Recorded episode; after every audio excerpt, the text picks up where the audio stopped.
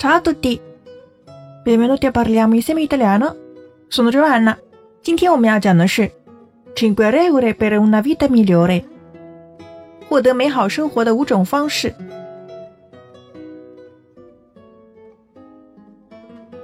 如果我们要活得更健康，应该怎么做呢？Meno carne più verdura，少吃肉，多吃蔬菜。Meno zucchero più frutta， 少吃糖，多吃水果。Meno preoccupazioni più riposo，少担心，多休息。Meno auto più piedi，少乘车，多走路。Meno rabbia più risate，少生气，多开怀。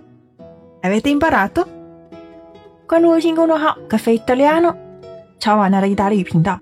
今天是第一百六十五期节目。请输入关键词幺六五即可获得完整文本。